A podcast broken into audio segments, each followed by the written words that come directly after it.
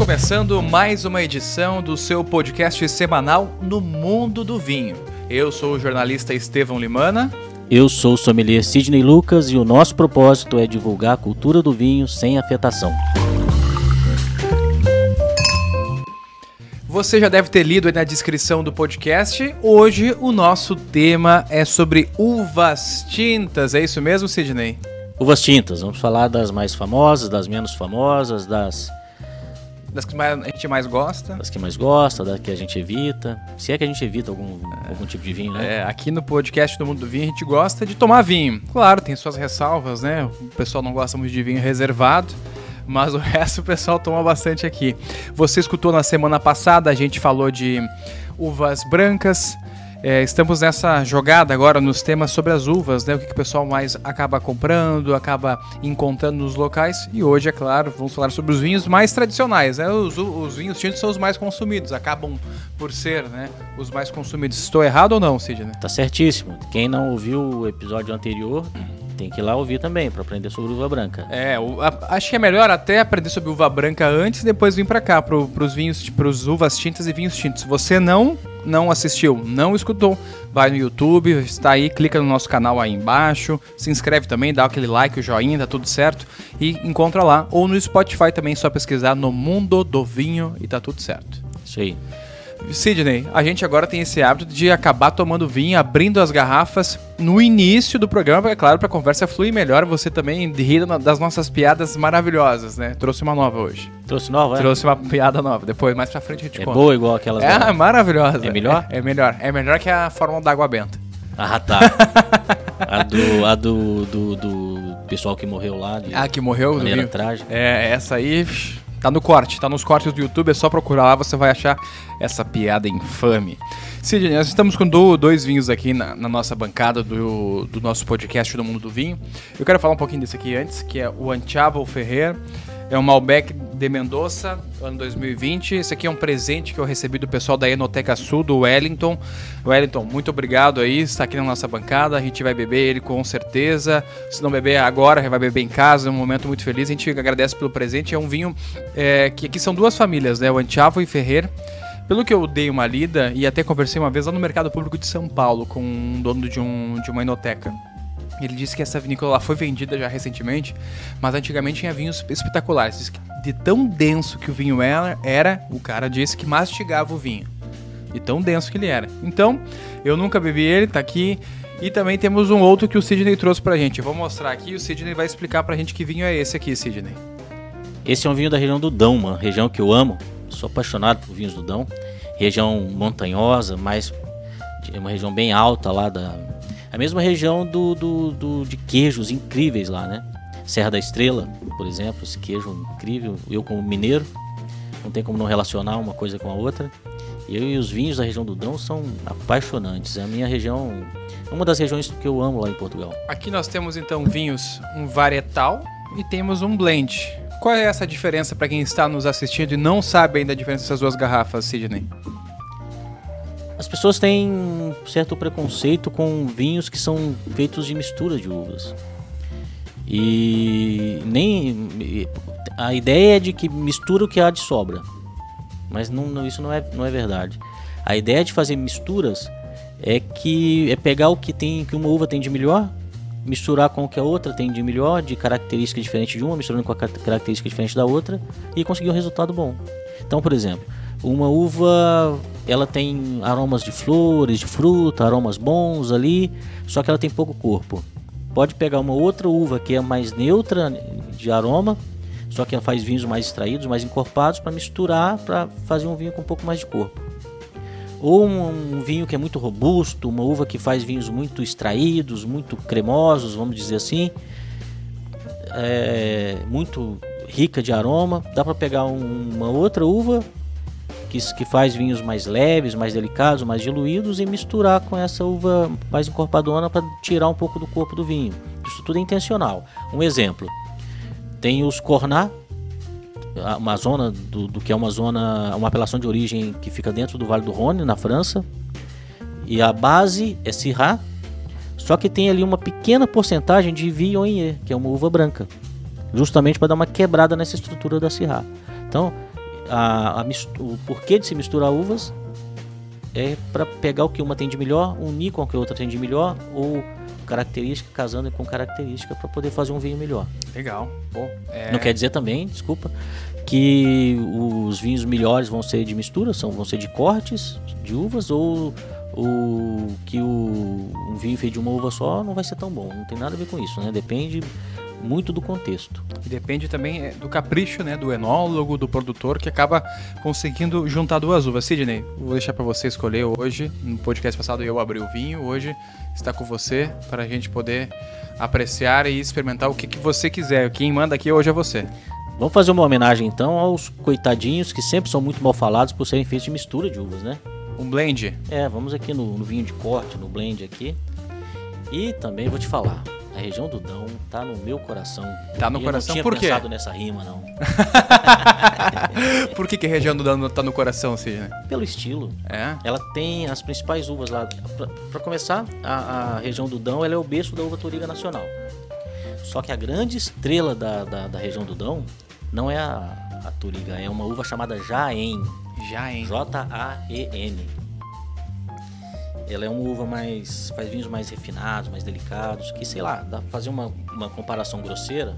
Ó, igual aquele barulhinho do nosso. Como é que chama lá? O Ah, do, nossa, do nosso programete no rádio? Grametes, ó.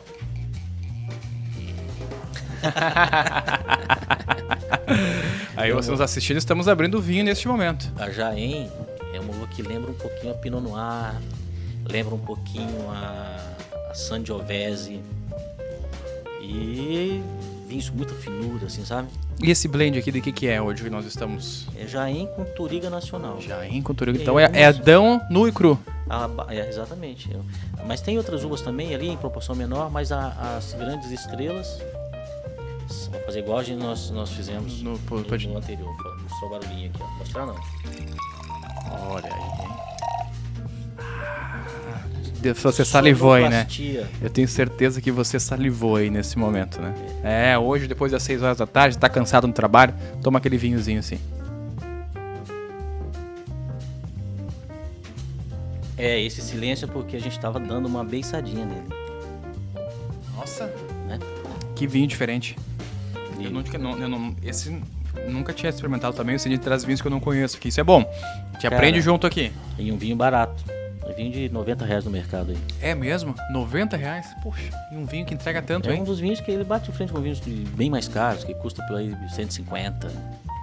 É incrível. um produto Como é que é o nome do vinho, só pra gente botar pro pessoal? O produtor é Quinta dos Rocks, um produtor pequeno do Dão.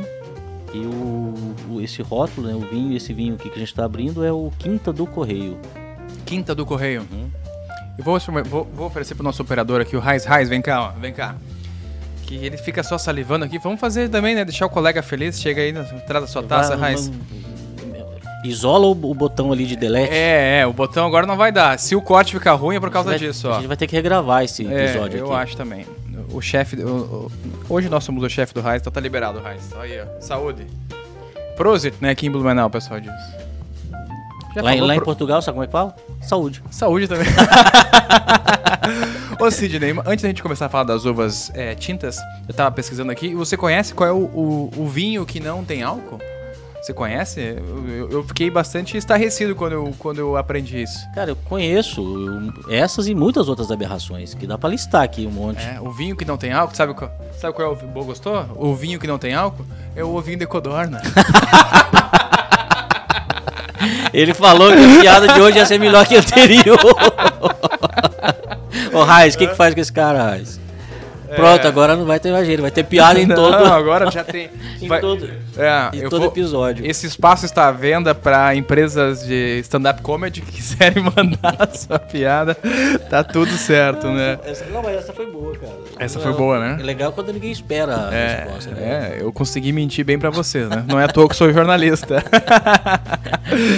Vamos lá então, Sidney. A gente tá. Vamos começar falando sobre essas duas uvas que a gente- nós temos aqui. São uvas é, tradicionais de Portugal. Temos um Toriga Nacional, então, aqui, que também é plantado no Brasil. A gente já falou no podcast passado um pouquinho também sobre ela. Mas é plantado no Brasil também e traz características marcantes, né? Traz até uma acidez, assim, pelo menos eu senti aqui né, nesse, Bom, nesse vinho. Ah, sim, sim. A região do Dão, a uva Jaém e a, vamos falar dessas duas uvas então, ao mesmo tempo aqui. Uhum. A uva Jaém e a uva e a uva a Turiga Nacional é mais coringa. Se tomar um Turiga Nacional ali da, da região do Alentejo, por exemplo, ó, ó, fica bem no norte de Portugal ali, que é a região mais ensolarada, região mais plana, quase na, no nível do mar ali, região mais quente. O resultado vai ser um vinho tipo Novo Mundo, esférico, redondo, macio. Já nas regiões mais altas lá da, da, da, da do Dão, do Ribatejo, é, vai, vai ser, os vinhos vão ser um pouco mais ácidos. Mesmo esse Turiga Nacional, ele vai ter um pouco mais de acidez, porque a média de temperatura é mais baixa, ele vai ser um pouco mais durinho, um pouco mais estruturado, taninos um pouco mais presentes, acidez mais alta, e isso é legal também para gastronomia. Então o estilo muda bastante. E o Dão faz vinhos ainda mais refinados, por conta da, do clima de montanha, do clima mais continental e muitas encostas, né? Dependendo da, da, da encosta que ele está plantado ali, tem uma insolação melhor, atinge um, um amadurecimento perfeito nas temperaturas médias menores, mais baixas. Vinho muito refinado, né? E a Jaén, aquela delicadeza, aquele floral, aquela coisa incrível. Né? São duas uvas que é difícil encontrar impureza, 100% de. A Toriga até que encontra, mas a Jaén é mais difícil porque é uma uva pouco plantada. Ela tem poucos vinhedos dela lá e ela entra mais em cortes e misturas. Sempre portugueses sempre portugueses. No Brasil já tem Turiga Nacional, os, os produtores brasileiros estão replantando aí, tirando muito do que tem de Cabernet, replantando uvas portuguesas, entre elas a Turiga Nacional, e com resultado, resultados excepcionais. Principalmente no Vale de São Francisco, né? A Turiga Nacional tem dado resultado por lá. Vale de São Francisco, e por conta dessa fácil adaptação dela, climas mais ensolarados, como é o Alentejo, por exemplo, mas também aqui no Sul. No Sul, o que está tá acontecendo é substituição de, de videiras trocando Cabernet Sauvignon principalmente por uvas portuguesas, entre elas a Toriga. que legal. E não só portuguesas, italianas também, né? São uvas que estão é, ganhando o cenário aí. É, porque tem um ciclo de amadurecimento um pouco mais curto do que a Cabernet. E o produtor aqui acaba tendo que colher a uva três dias, uma semana, quatro dias antes. E esses, dias, esses poucos dias já fazem diferença? Assim? Muita diferença. Três dias, um, dois dias? Um, dois dias faz Nossa. diferença. Faz diferença. Então, e tudo isso por conta do tempo, né? Da é, condição climática. E, é, ele é obrigado a colher antes por conta da condição climática, né? E às vezes uma chuva, uma possibilidade de, de, de um temporal e tal, aí ele tem que colher antes. E por isso que o, os produtores ficam sondando, né? Eles de tempos em tempos ali, de dia em dia ali, quando está próximo da, da colheita, pegam o equipamentozinho e vão lá para o vinhedo ver quantos, como é que está o amadurecimento da fruta, né? Isso sempre medido em graus babos. Graus? Babos. É uma medida? É uma medida. Uma medida de, que mede ali o amadurecimento da fruta. O equilíbrio entre a acidez, entre frutose, entre os açúcares todos ali, né? Matéria corante, tudo. E na colheita é tudo colhido junto? Ou eles vão lá, escolhem as, as uvas melhores visivelmente, visivelmente e colocam para a produção dos vinhos mais de. os mais é, rebuscados, vamos dizer assim, e os outros mais de mesa? Como é que é? Depende da qualidade da fruta, da, da qualidade do vinhedo, né? E da qualidade do vinho que quer fazer. Então se, se, se, o, se é uma produção, se é uma região que é plana e o, e o vinho não vai ser, vai ser, querem fazer o vinho mais barato, mais de volume, dá para colher com máquina, com colheitadeira. Aí colhe tudo de uma vez, aí faz uma seleção rápida ali nas esteiras de seleção ali na hora que está na cantina, tira as que estão verdes, os baguinhos verdes, o cachinho que está ruim e tal.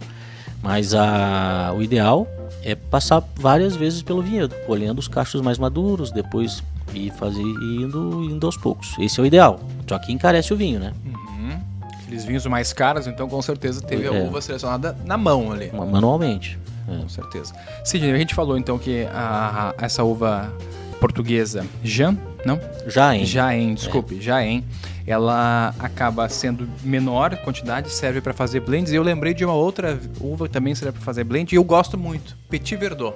É Petit uma outra Verdot. variedade que não tem em muitos locais e é utilizada para fazer blend também, né? Sim, Petit Verdot é uma uva bordalesa, cuja origem é, é, é a região de Bordeaux. Ela entra em menor proporção nos vinhos de Bordeaux. Então, as uvas bordalesas são Cabernet Sauvignon, Merlot, Cabernet Franc, Petit Verdot e, e Malbec e também produção pequena lá. Tem pequena, é o chamado corte bordalês, que pode entrar os 5, ou 4, ou 3 ou 2. Depende. Você sempre mistura na região de Bordeaux. E a Petit Verdot é uma uva tintureira, né? Lembra que eu falei o porquê de misturar uvas?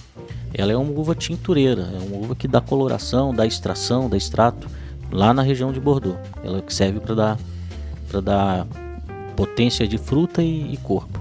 E é difícil achar vinhos varietais Petit Verdot, né? No Novo Mundo é mais fácil que no Velho Mundo. Então tem alguns Petit Verdot da Argentina, do Chile, mas na Argentina é mais comum. A gente, tem, a gente vê até no Rio Grande do Sul algumas produções de Petit Verdot pequenas. No, no, no Brasil, sim, também. Tem, tem sim. Eu tomei um Petit Verdot muito típico, inclusive, aqui no brasileiro. De quem que era esse Petit Verdot, que eu não me lembro. Eu, já eu acho que era da Pisato, eu acho. Pisato fez. É, apresentaram na avaliação nacional de vinhos do ano passado também um Petit Verdot. Era um blend, né? Tinha Petit Verdot também. Barricado, uma fruta, um vinho muito encorpado, assim, com bom corpo, muita fruta, muito colorido, né? Aquela muito roxo, aquela cor bonita. E é, é exatamente essa característica Petit, Petit Verdot dá para os vinhos. É por isso que ela é usada no, em menor quantidade lá, para justamente para colorir o vinho, para dar mais corpo e tal. Dá para dizer que ela é uma das uvas mais leves, assim como o Pinot Noir, ou não? Não chega a ser leve, mas chega a ser macia. Macia. É, no, principalmente no Novo Mundo, ela vai ser mais encorpadinha, só que vai ser bem redonda. Eu digo então Petit Verdot é uma das minhas prediletas. Vou começar então pelas que eu mais gosto. Petit Verdot e a outra que mora no meu coração, Cabernet Franc. Duas uvas que moram no meu coração. Outra uva, Cabernet Franc, é mais uma uva do corte bordalês, cuja origem é Bordeaux, só que ela é usada lá para dar estrutura. Ela é uma uva que traz com ela alguma rusticidade lá no Velho Mundo, com, ela entra para dar estrutura, tanino e acidez.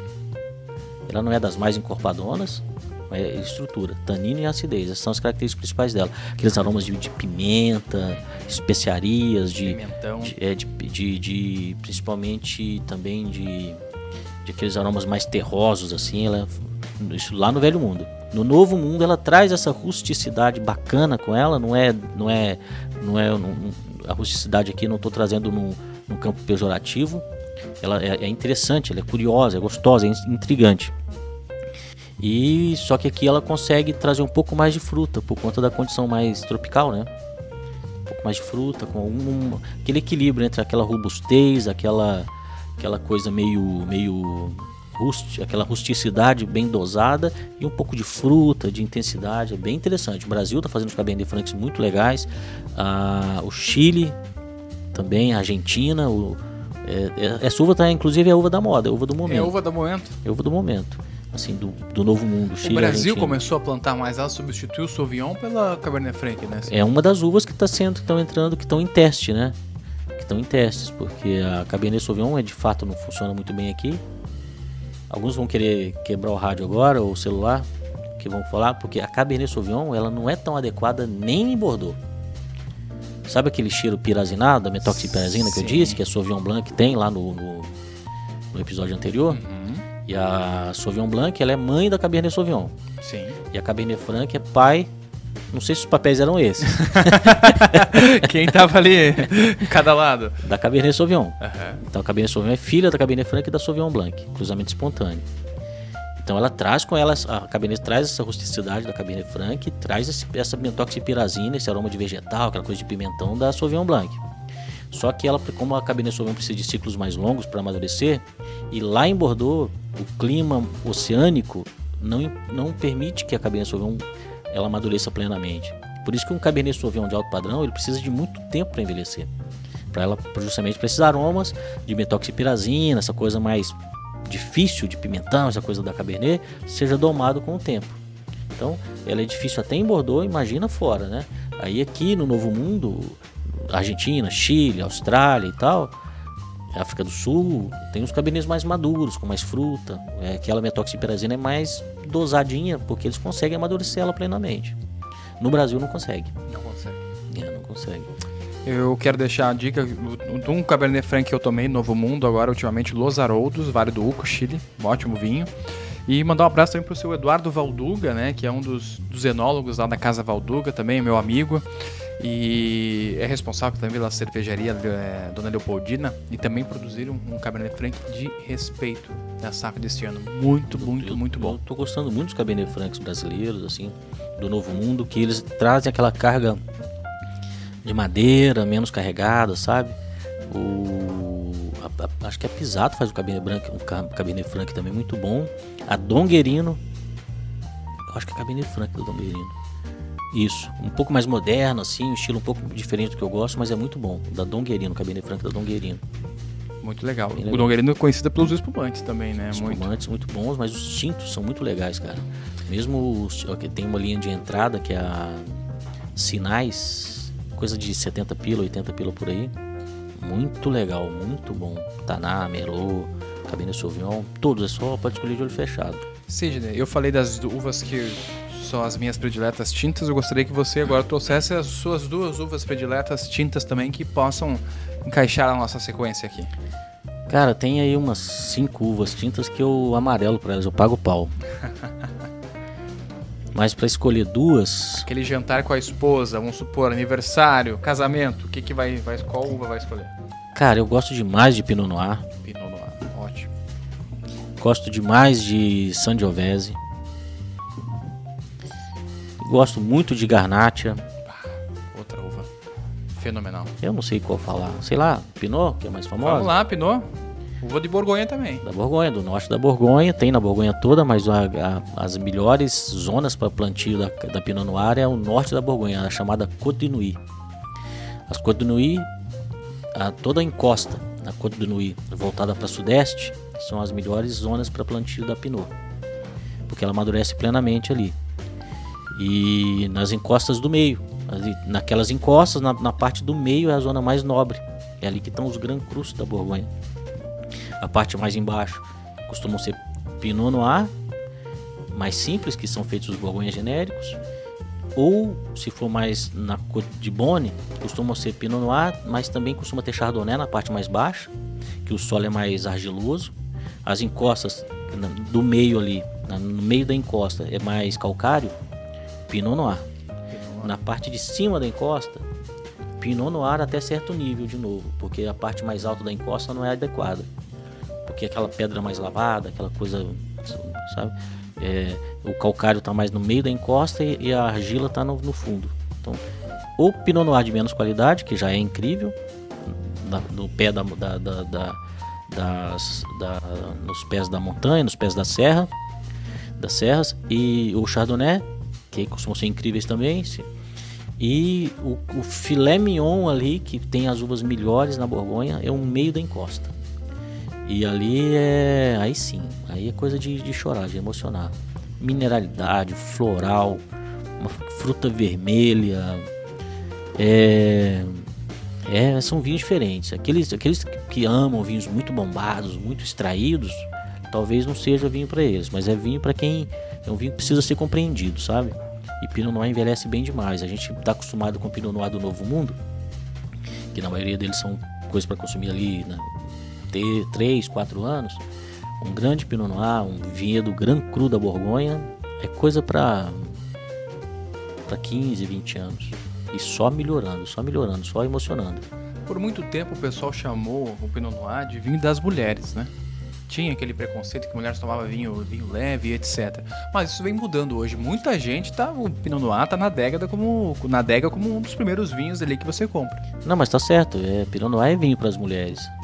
Assim como Cabernet também. E Pinot Noir também é vinho para para meninos espertos, meninos sabidos. Pra todo mundo.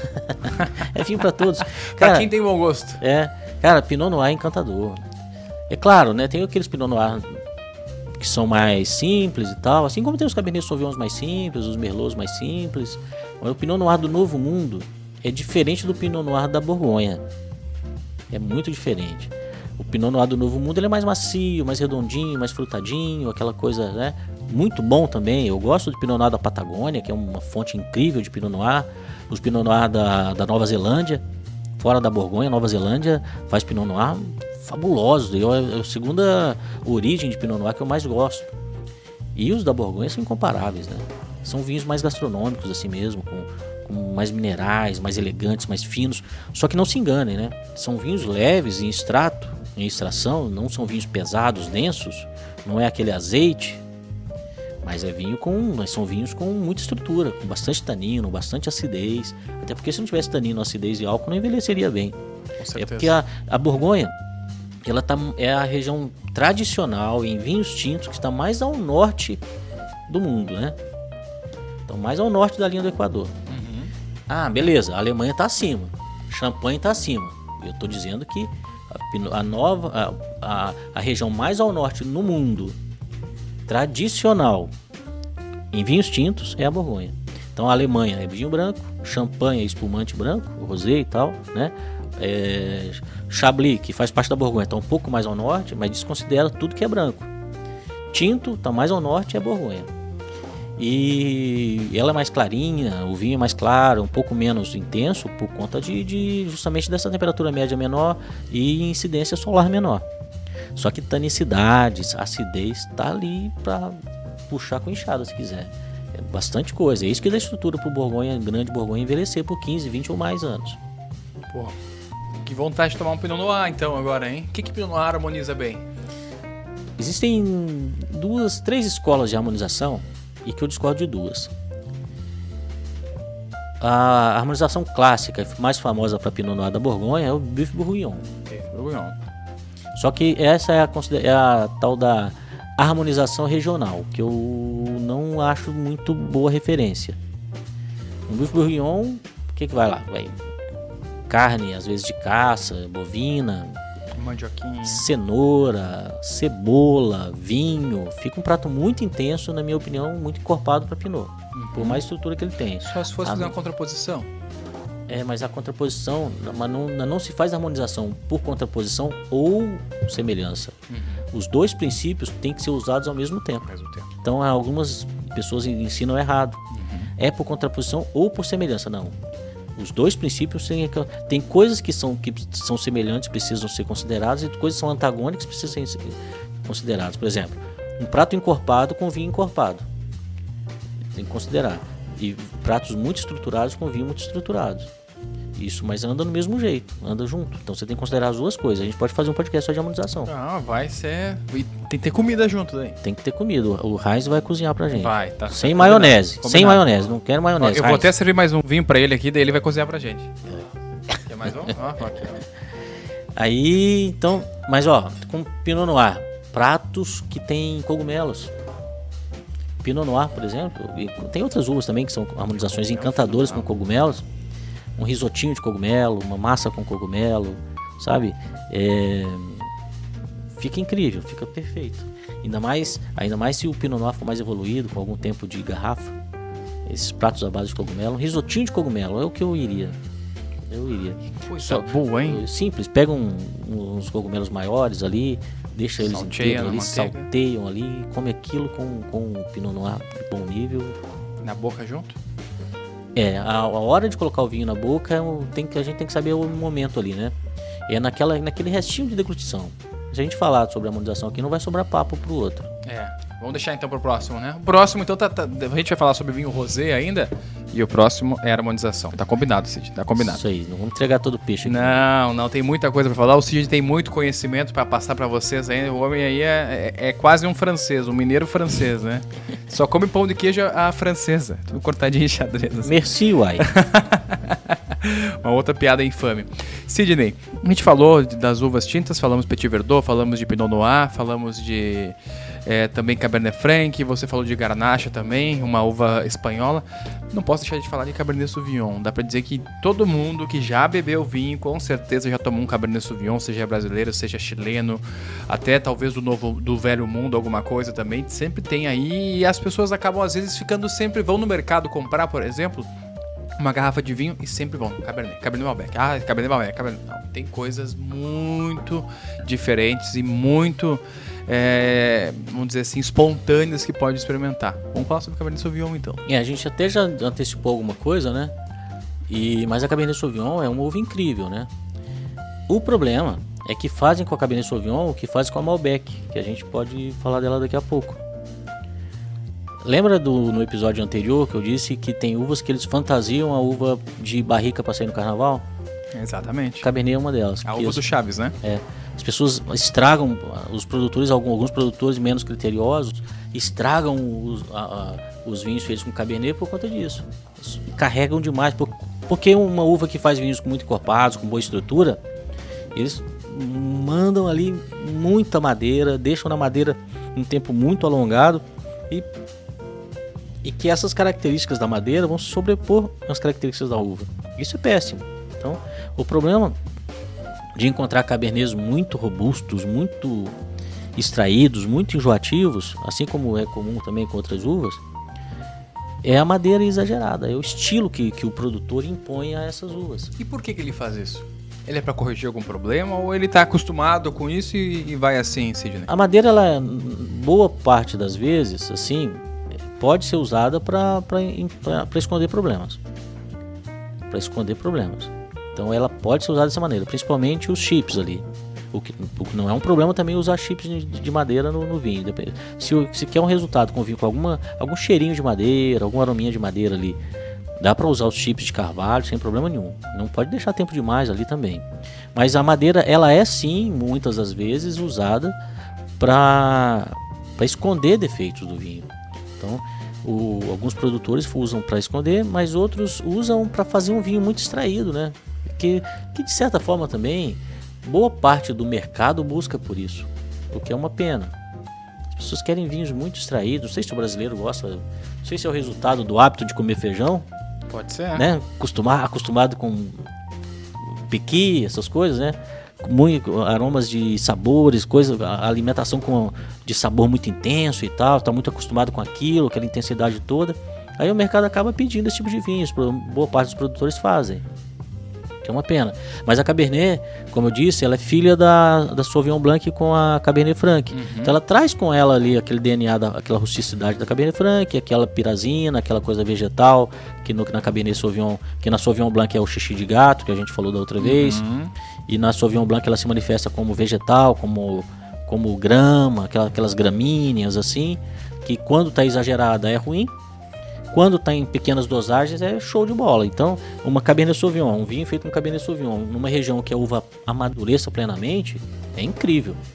Porque vai trazer fruta, especiarias, que são os, tem os descritores típicos de cada uva que nós chamamos, né?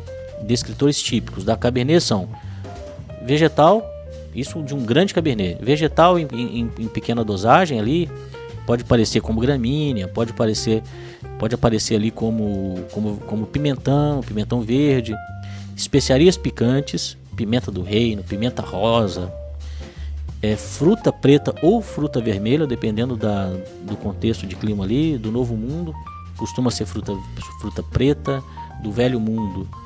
Costuma ser fruta vermelha, é, aromas de torrefação que por muitas vezes passa na barrica, é uma uva que pode passar pela barrica ali se tiver estrutura. Então, uma uva muito boa, encantadora, se for bem vinificada e, se amadurecer plenamente. O que em algumas zonas não acontece, como no Brasil, como em Bordeaux, por isso tem que esperar muito tempo para poder amadurecer. Aí entra a Merlot, entra outras uvas ali no corte com a Cabernet para dar aquela domada nela. Com certeza. E é uma uva boa, é uma uva que eu tomei muito Cabernet Sauvignon é, quando comecei no mundo do vinho e a gente acaba dando uma enjoada, assim, mas é uma uva que quando você vê que vem de um produtor que é é, um produtor com qualidade, a gente, pô, se apaixona, né? Porque é um, é um sabor incrível, assim, que as outras também não conseguem alcançar. Mas, como você falou, tem que ter essa, essa especificidade. Sidney, eu lembrei de uma outra uva espanhola também, que é um outro. A gente falou bastante de França aqui, de Chile e Argentina, mas acho que da Espanha é bacana também de falar. Tempranilo. Uma outra ótima uva. É uma uva, acho que considerada média, né? Não é uma uva leve assim, também não é encorpada. Mas eu, eu, eu, também tenho um carinho especial pela Tempranillo, que é uma das uvas muito bacanas, né? Tempranillo é muito boa também. Ela é, faz vinhos encorpados, de, de médio corpo para encorpado. Ela tem alguma semelhança com a Cabernet Sauvignon, assim. Elas são uvas meio que, que, que tem alguma semelhança. Tipo Malbec Merlot, por exemplo, sabe? Tem alguma semelhança ali. E é, a, é uma, uva, uma uva espanhola, né? Tempranillo, no centro da Espanha ali, ela domina. Rioja, Ribeira del Duero, é, La Mancha ali, o que tem, o que falou que é região da Espanha, longe do mar, aquele continente ali, de clima continental ali, é o que predomina é é a, é a. E aromas, ela costuma ter de descritores típicos, fruta preta ou fruta vermelha, às vezes as duas, dois tipos de fruta no mesmo vinho espanhol, que é legal. Muita especiaria, às vezes especiarias doces e especiarias picantes, o que é interessante também. Um herbáceo muito interessante, assim, às vezes ervas como alecrim, tomilho, dependendo Tem da, da origem, né? E é aí o estilo que é o que, o- que, que os produtores espanhóis imprimem para essa uva, é meio que ela é moldado também por uso de barrica francesa e americana. A Espanha é um país europeu do velho mundo ali, né, do, do velho mundo do vinho, que tem um pezinho no novo mundo ali, que são vinhos muito modernos. São vinhos pro padrão europeu. E eles usam tradi por, por tradição bastante barricas americanas. Na Espanha são na Espanha é um país que, que, que eu não tenho eu não, não lembro de, de nenhum outro país que usa barrica americana como a Espanha usa alguns produtores espanhóis usam barrica americana 100% nos seus vinhos alguns mais tradicionalistas eles costumam colocar barrica francesa metade do vinho em barrica francesa e metade em americana os Claro. mais tradicionalistas você ter ideia. Quanto como que a barrica americana é importante ali. E, e o dissociar a, a tempranilo da barrica americana nos vinhos espanhóis são difíceis. Então ele vai trazer também ali alguns bons vinhos espanhóis, alguma coisa de caramelo, de, de baunilha, que é o, o- o resultado da, dos vinhos espanhóis do, do estado, do estágio em madeira deles. Você que vai quer um espanhol, então escolhe um Tempranillo, escolhe um Garnacho também, que a gente já falou aqui, são A duas. Garnacha já é um estilo um pouco diferente. Ela já não está presente ali em toda, todo o território espanhol. Com a mesma qualidade que ela tem ali na zona da Catalunha. Cara, o vinho da Catalunha. Perto de Barcelona, aquela região. É. Então, quem está imaginando aí, vamos imaginar aí, exercício de imaginação. Imagina o Pega mapa, o mapa da Espanha. Espanha na mão aí. É, então pega, dá uma gugada aí enquanto eu falo. Na parte nordeste, no extremo nordeste da, da, da Espanha, a região da Catalunha ali, sabe o que é legal? Ali tem Tempranillo, mas não é a principal uva. Lá é Garnacha Blanca e Garnacha Tinta. Aquela zona da Catalunha ali, há isso há milhões, vários milhões de anos atrás, já foi toda coberta por mar, pelo mar. Se você imaginar ali, se você dá uma gugada aí e vai, vai aproximando o mapa, vai ver o relevo, vocês vão ver uma, uma espinha que vai do. que corta a Catalunha assim, meio que como se fosse o cinto de segurança, indo do mar. Tô falando a coisa certa para imaginar a coisa certa, né? Tá, tá falando certo. Saindo do Vamos lá. mar, indo para para França. Uhum.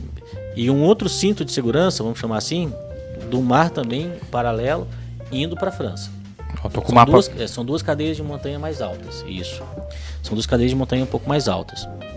Não chega a ser montanhas, é um relevo mais alto. E, e meio que faz uma, uma, uma curvatura do camelo. A Corcova. Espero que vocês estejam imaginando a coisa certa, que é a corcova do camelo.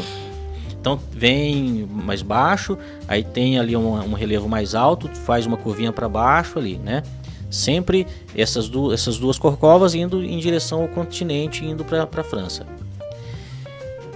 Era isso que sobrava para fora.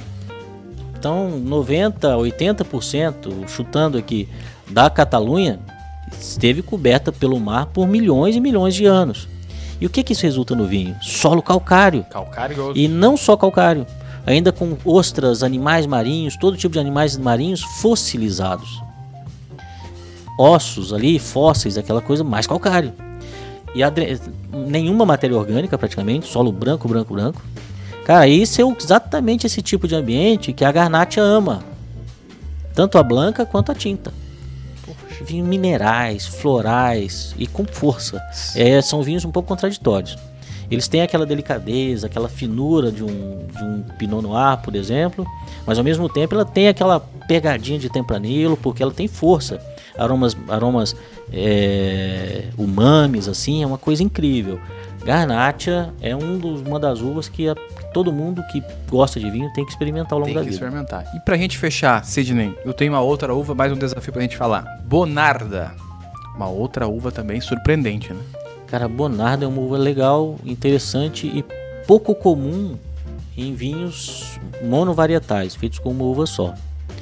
É uma uva italiana, mas que meio que reina assim, não que reina, mas ela conseguiu algum destaque na Argentina. Sim. E é uma das uvas mais tradicionais que tem na Argentina. E a gente só fala de Malbec. A gente não, que a gente fala de tudo. Fala de tudo, com certeza. Chega de Malbec. Mas, mas muita gente só fala de Malbec. Sim. Que divulga, que divulga ainda a cultura do vinho, pá. E a própria aquela produtora famosa, né? O pessoal, El, El Inimigo, produz bonardas também, que são famosíssimos, né? E a bonarda sempre foi usada em misturas, em cortes, com Malbec. Na, na, na Argentina, eu não tenho esse número exato aqui, não sei se são permitidos 30% de outra uva e o vinho ainda pode ser monovarietal, considerando. Então, Malbec aqui, ó. Malbec argentino. Pode ser que aqui tenha, se não estou enganado, 30% de qualquer outra uva. E ainda o cara pode, o produtor pode colocar no E rótulo. não precisa especificar Não, atrás. ele pode, ele é obrigado, ele pode colocar se quiser só a uva principal, que se tiver 70%. Acho que o número é esse. Então pode ter que bonarda. E é uma uva importante na história da Argentina na mistura de na, na, para entrar em misturas. Só que de uns 15 anos para cá tem aparecido bonardas monovarietais, 100% bonarda. E é uma uva interessantíssima, muito legal. Não são, são vinhos um- menos exuberantes de aroma, tem mais fruta preta, um pouco de pimenta. São vinhos um pouco mais comedidos de aroma, mais discretos assim, mas com bom corpo, não tão encorpados, mas ainda com bom corpo. São vinhos mais elegantes assim. Eu gosto. Uma região muito boa de Bonarda é a região de San Juan. Lá não reina muito assim a Malbec. Tem um bom Malbec lá, mas lá é Taná e Bonarda, que fica mais a norte de Mendoza. É uma uva que me agrada. Agrada bastante monovarietais, assim, 100% Bonarda me, me agrada bastante. Ele agrada também bastante o meu paladar, também adoro Bonarda. Falamos então hoje Cabernet Franc, Petit Verdot, Tempranillo, Garnacha, Cabernet Sauvignon, Bonarda. Seis dicas para os nossos ouvintes aí, para quem nos assiste também. Poder ir lá, comprar seu vinho, experimentar. Depois manda mensagem pra gente. Vai lá no arroba no mundo do vinho e nos diz qual foi essa experiência de experimentar novas uvas saindo daquela daquele solo, é, vamos dizer, terra firme, que é o Malbec e Cabernet Sauvignon para os brasileiros, né? Sidney Merlot também. Isso aí, tem que variar. Tem que dar uma variada boa, vai, vai confiante que, que vai dar bom.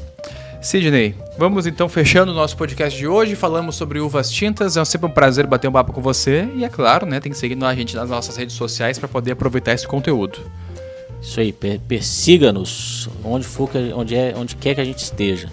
Vamos lá, eu, arroba Estevão Limana, arroba Sidney Vinho News. Vinho É, News de notícia. Sidney Vinho News. Sidney com Y, né? Não com I. S-I-D-N-E-Y. Ou então digita lá Sidney Lucas Sommelier que vai dar bom também. Vai aparecer também e segue a gente, é claro, no Mundo do Vinho, no Instagram, no Spotify, deixa lá também. Compartilhe o seu vídeo, isso é importantíssimo pra gente é, disseminar esse conteúdo, né? Corneta, fala se tá bom, se tá ruim. Chega na casa do tio lá, eu sou tomador de vinho, só tomo Malbec, chega lá e corneta, "Então, você nunca tomou esse aqui, leva um vinho pro tio de presente também, pega nossas dicas, né? E deixa o cara feliz, né? E aproveita os vinhos. Fala bem pro tio também, da, da gente, pra ele ouvir também.